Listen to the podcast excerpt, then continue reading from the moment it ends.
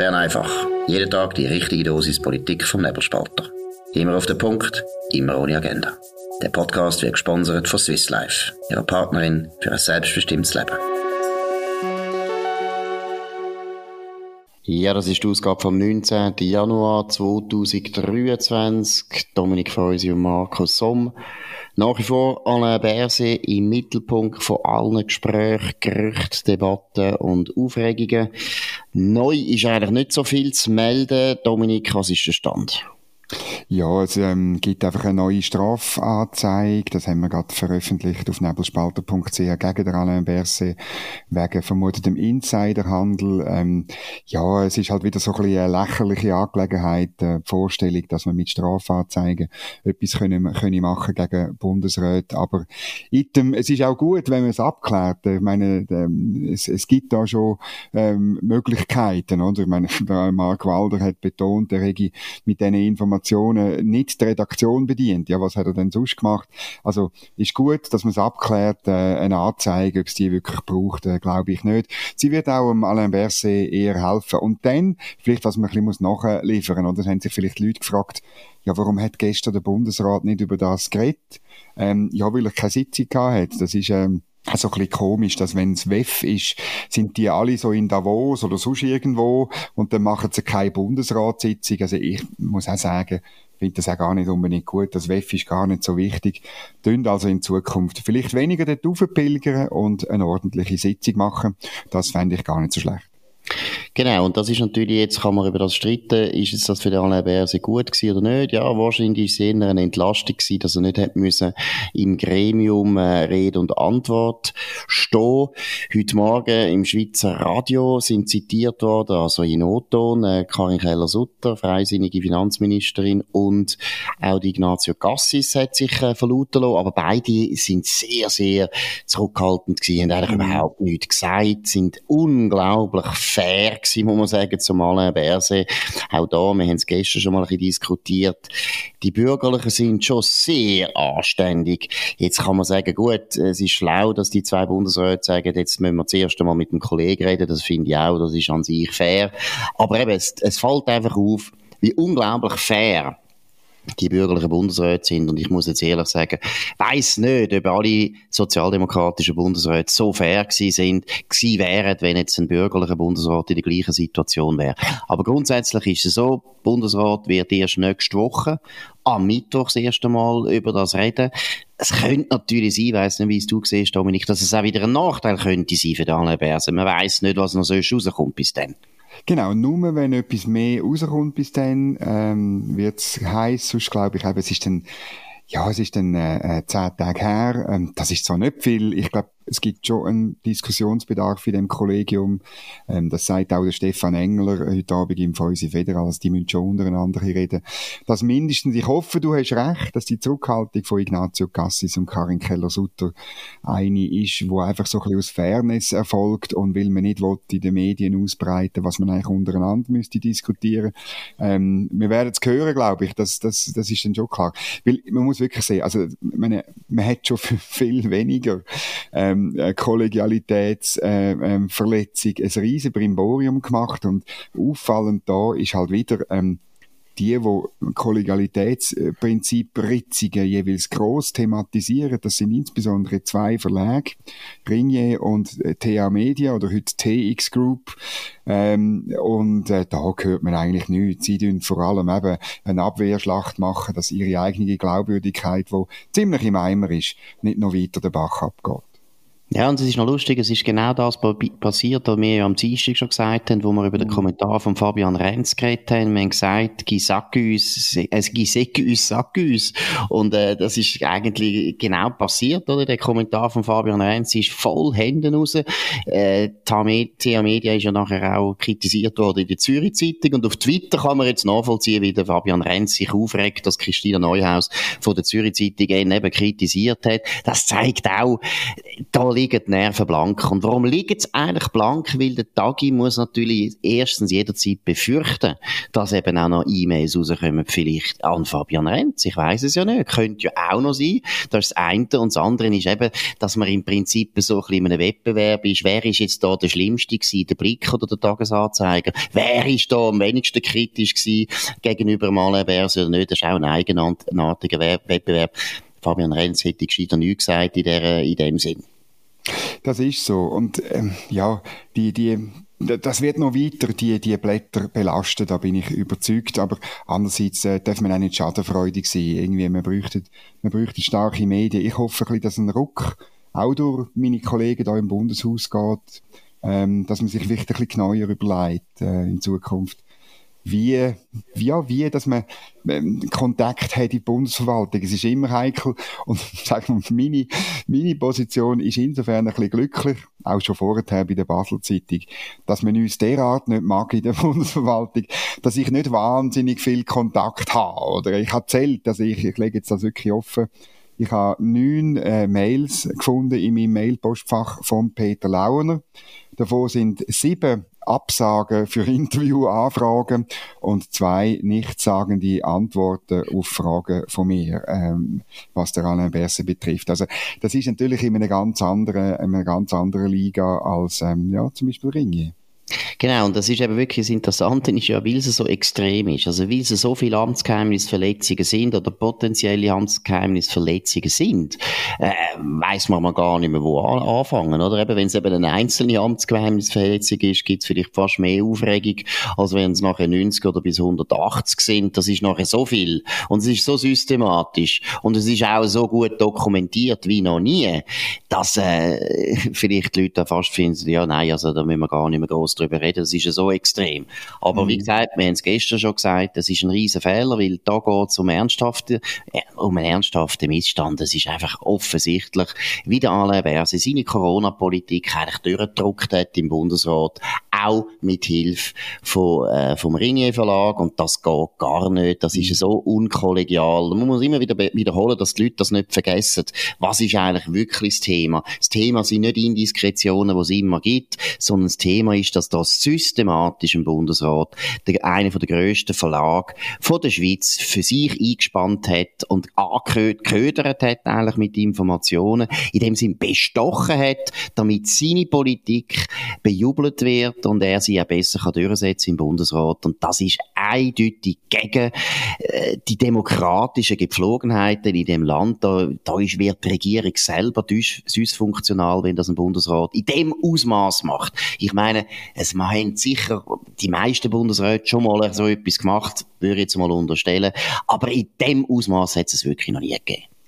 Ja, das ist ein bisschen so und, und äh, es ist ein bisschen, wir haben es gestern ein bisschen gesagt, das hat halt eben mit seiner offensichtlichen, mit seinem offensichtlichen Narzissmus zu tun und die Nacht ist äh, Jacinda Ardern, die 42-jährige, von allen äh, links äh, pseudoliberalen Medien aufgelobte Premierministerin von Neuseeland ist zurückgetreten. Unter Tränen hat sie gesagt, das sei die Rolle von ihrem Leben, aber sie möge nicht mehr, sie hat keine Energie mehr.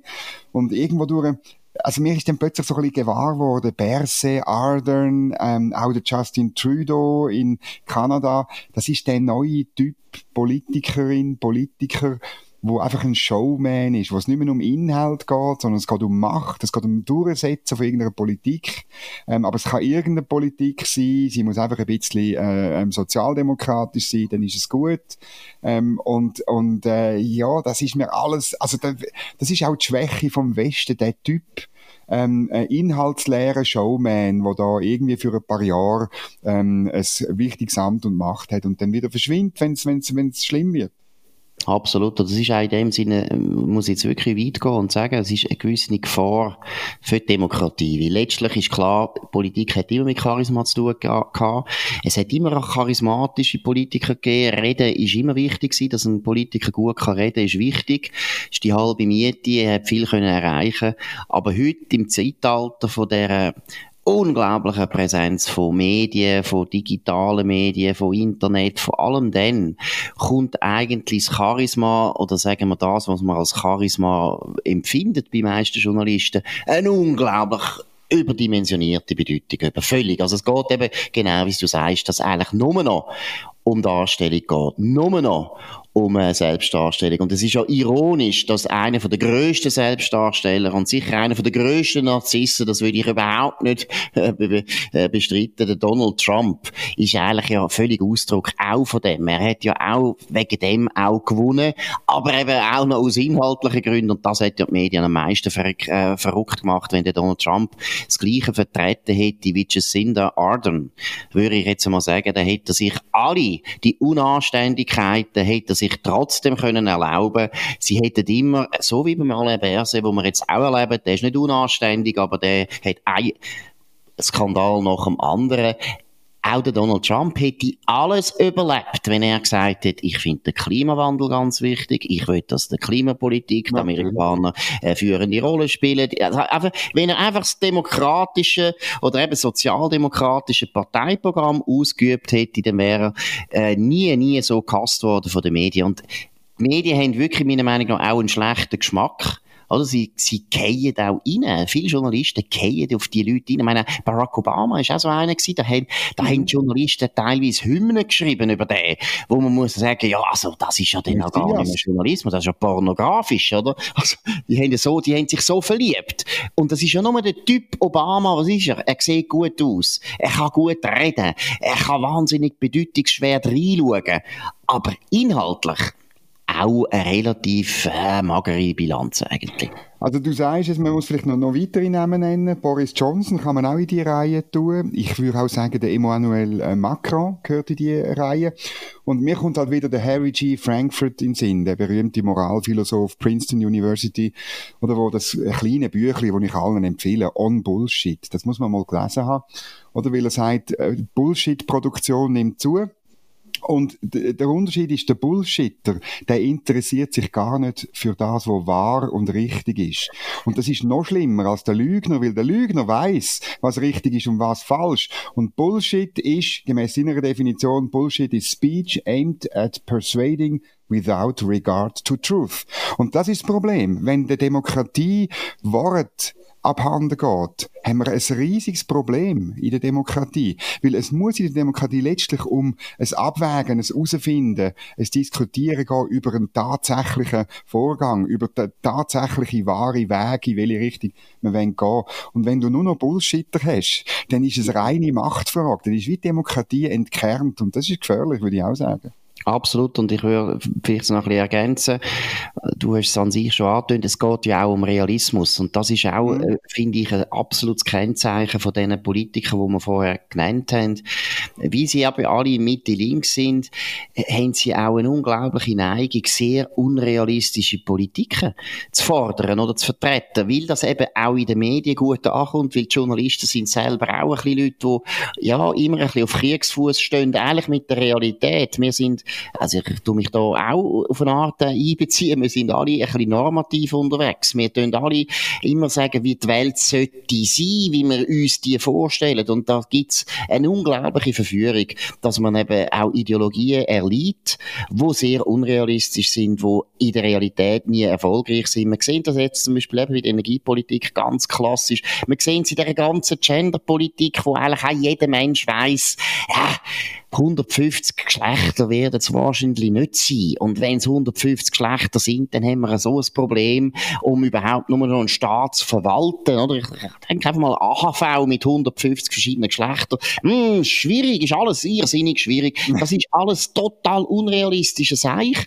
Aber das macht man natürlich, weil das kommt gut an bei den Medien. Ob es bei der Bevölkerung ankommt, kann man sich noch fragen. Es kommt gut an bei den Medien. Und die Leute, die wir vorher genannt haben, eben eher narzisstisch veranlagte Showmen oder Showwomen, wo einfach extrem gut sich können darstellen können, wo sehr gut über sich selber die ganze Zeit können reden denen passt natürlich auch der ideologische Bias, oder? Denen passt das natürlich, dass man kann eben über einen Antirassismus äh, herziehen, wo man langsam sich fragt, wo sind die empirischen, empirischen Belege für den Rassismus im Jahr 2023 in Amerika? Wir reden dann hin von der Vergangenheit und so weiter. Aber wie gesagt, der Alain Berset gehört auch in das Kapitel rein und die Jacinda Ardern gehört auch und ich meine, dass sie muss gehen oder ich meine, sie geht jetzt, wie sie sagt, sie hat keine Kraft mehr und so weiter.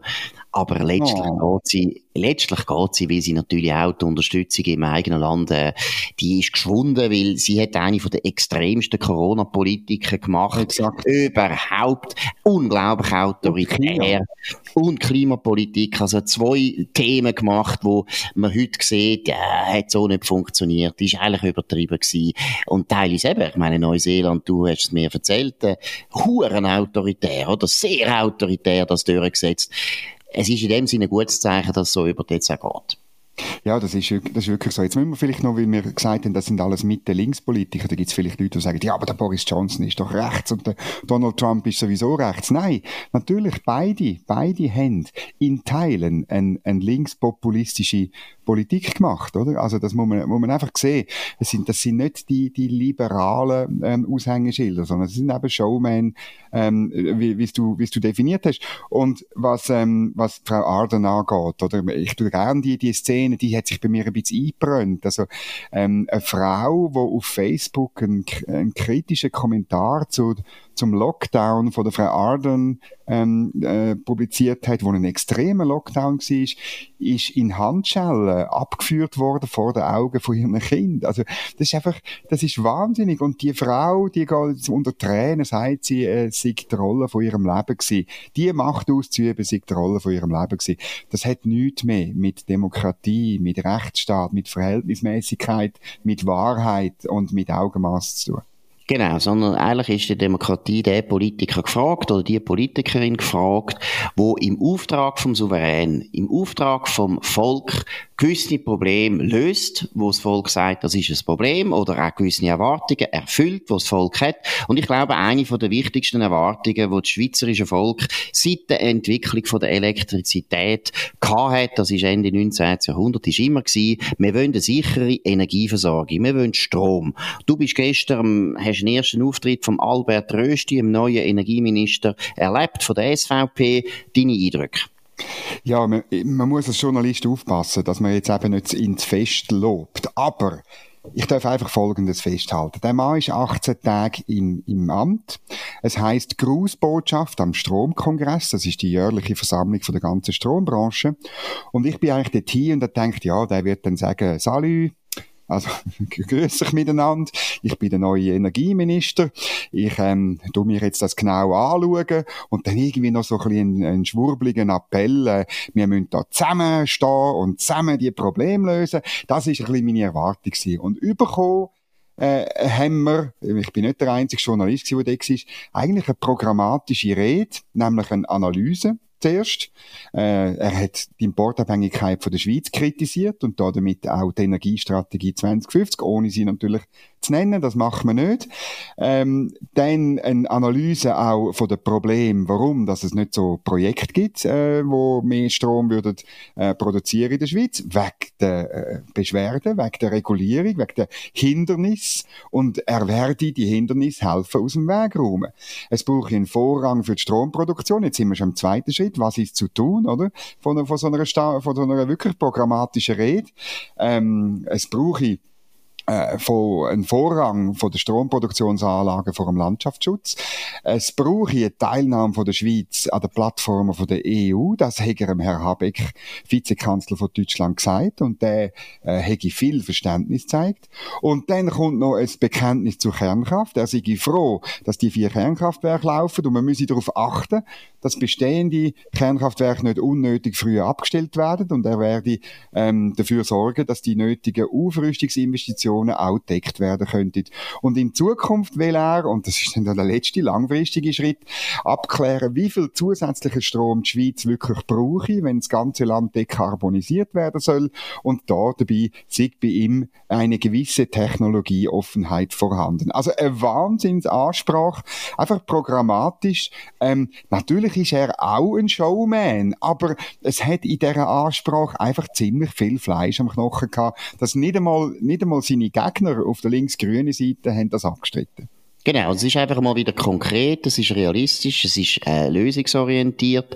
Man muss da auch sagen, dass er eben als SVP-Bundesrat, und das finde ich gut, jetzt einmal kann zeigen, was der SVP auch drauf hat. Er ist jetzt mal einer, der nicht ständig von seiner Politik ablenkt, indem dass er polarisiert und alle hässig macht. Das ist ab und zu ein bisschen das Problem von der SVP, dass der SVP selber dafür sorgt, dass man kann sagen, ja, er hat ein Stilproblem und man geht nicht auf ihre Inhalte ein. Das ist beim Rösti nicht der Fall. Der Mensch ist total freundlich, der ist sympathisch, der ist ausgewogen, der ist anständig und tut jetzt mal einfach die Inhalte, wo ja seine Partei zu Recht lang, lang jetzt schon vertritt, oder? Immer skeptisch gegenüber der Energiestrategie. Er tut die Inhalte jetzt im Vordergrund stellen und das ist also sehr, sehr erfreulich. Und das ist doch das, was der Bürger eigentlich erwartet von seinen Angestellten. Weil ich meine, sind wir ehrlich, ein Bundesrat ist ein Angestellter von uns, vom Volk, vom Souverän und wir wollen jetzt einfach wieder sicheren Strom. Wir wollen nicht, dass plötzlich der Bundesrat sagt, du musst jetzt duschen mit 19, mit 19 Grad oder also nein, 19 Grad ist ja kalt, sondern einfach deine Räume heizen auf 19 Grad. Das wollen wir nicht. Das wollen wir nicht. Da ist eine grosse Mehrheit dagegen, deshalb sollen die Strom produzieren. Du hast gesagt, das finde ich noch interessant, Reaktionen im Publikum sind natürlich, ist die Strombranche. Wie sind die gewesen? Ja, also äh, so richtig ähm, ein Aufatmen. Also gerade jetzt, dort, wo ich gesessen bin, ähm, ich bin ein bisschen, ähm, ein bisschen knapp gekommen, bin einfach irgendwo abgehockt, bin also nicht bei der Journalistin gesessen, das ist sowieso besser. Nein, äh, aufatmen und dann hat es noch ein Panel gegeben, also eine Diskussionsrunde ähm, mit den drei Verwaltungsratspräsidenten von AXPO, BKW und Alpic, das ist so, in der, in der Strombranche sagt man, das sind die drei Grossen. Und da hast du gemerkt, wie, wie die richtig richtig froh sind. Also ähm, ich glaube, es ist der, der von der BKW, ähm, äh, wo gesagt hat, ja, ähm, äh, er sei jetzt schon, äh, äh, er sei überrascht drüber, was der Albert Rösti, wie konkret, dass er jetzt schon wurde, sich nach 18 Tagen. Und äh, er sei erfreut drüber, weil damit können wir schaffen. Und ich habe mir dann im Umfeld, wo ich gesessen bin, sagen, oder, dass andere Auftritte von der Vorgängerin Simonetta Samaruga natürlich ganz anders gewesen sind, nämlich von oben herab und eine Art so auffordernd und eben normativ ähm, anklagen, so eine Mischung aus anklagend und normativ Befehl austeilen. Und natürlich das ist jetzt eine Ansprache und, und, und äh, Worten müssen Taten folgen, oder? Also, man darf das jetzt auch nicht äh, völlig überbewerten und, und jetzt da schon, schon irgendwie ähm, äh, den Fehler machen und ihn in den Himmel aufloben. Aber gleich, es ist, äh, es ist eine Ankündigung gewesen und Branche weiß jetzt wieder, wir haben einen Zugang, wir dürfen, wir haben einen Auftrag, oder? Wir, wir, äh, die Schweiz erwartet von uns mehr Produktion im Inland. Der Verwaltungsratspräsident von der Alpig hat dann selbstkritisch zugegeben, dass man sich in den letzten äh, 10, 20 Jahren ausgeruht hat auf den Assets von den Vorvätern aus den 50er und 60er Jahren. Man hat nur hier und da mal ein Windrädchen und eine Solaranlage gebaut und, Zitat, jede einzelne abgefeiert, obwohl das äh, ähm, viel zu wenig an Stromproduktion bringen. Sehr gut. Das, äh, ich habe es schon gesagt, dir im Vorgespräch, es erinnert einem auch ein bisschen an, an, die Situation in Deutschland mit dem neuen Verteidigungsminister, wo ich jetzt einfach mal unterstelle, man hat noch nicht viel gehört, was er kann, aber einfach schon, wie der aussieht und wie der auftritt und seine ganze, äh, sein ganzer Lebenslauf, seine, seine, seine, seine Erfahrungen zeigen einfach, jetzt sind wieder die Erwachsenen da. Jetzt kommen wieder die Erwachsenen und es wird normale, realistische, pragmatische, lösungsorientierte Politik Politik gemacht, es genau. ist fertig mit dem Kindergarten, fertig mit dem Zirkus, fertig mit den Luftschlössern, fertig mit dem ganzen Schrott, wo einfach nicht funktioniert und wo die Linken in den letzten 20, 30 Jahren halt äh, mit einer gewissen, ja, wie soll ich sagen, Nonchalance haben können vertreten, weil die Zeiten sind auch einfach gewesen, wir haben immer Wachstum gehabt und so weiter. Aber jetzt ist mal fertig mit dem Kindergarten, das ist sehr erfreulich. Wir bleiben natürlich beim Albert Rösti super kritisch, ist ja klar, wir haben ja, ja auch hohe Erwartungen, das ist ja klar. Nein, aber es ist einfach ganz wichtig, dass mal einfach das wieder drinnen ist. Wenn man Strom braucht und man braucht noch immer mehr, mehr, mehr, mehr Strom, ist es nicht unvernünftig, wenn man Kraftwerk baut, damit man mehr Strom hat. Banal. Das ist so unendlich banal. Aber das muss man den Leuten wieder sagen. So weit sind wir, dass wir man solchen Blödsinn muss wieder sagen, weil die Leute das Gefühl haben, nein, der höhere Blödsinn gilt nicht. Es gibt noch vielen, vielen höheren Blödsinn. Gut, das war Bern einfach gewesen. An dem 19. Januar 2023, Dominik Feusi und Markus Somm, äh, auf nebelspalter.ch. Ihr könnt uns abonnieren auf nebelspalter.ch, auf Spotify, auf Apple Podcast und so weiter. Das ist der, der am schnellsten wächst. Das ist der schnellst wachsende, liberale, bürgerliche Podcast. Absolutes Pflichtprogramm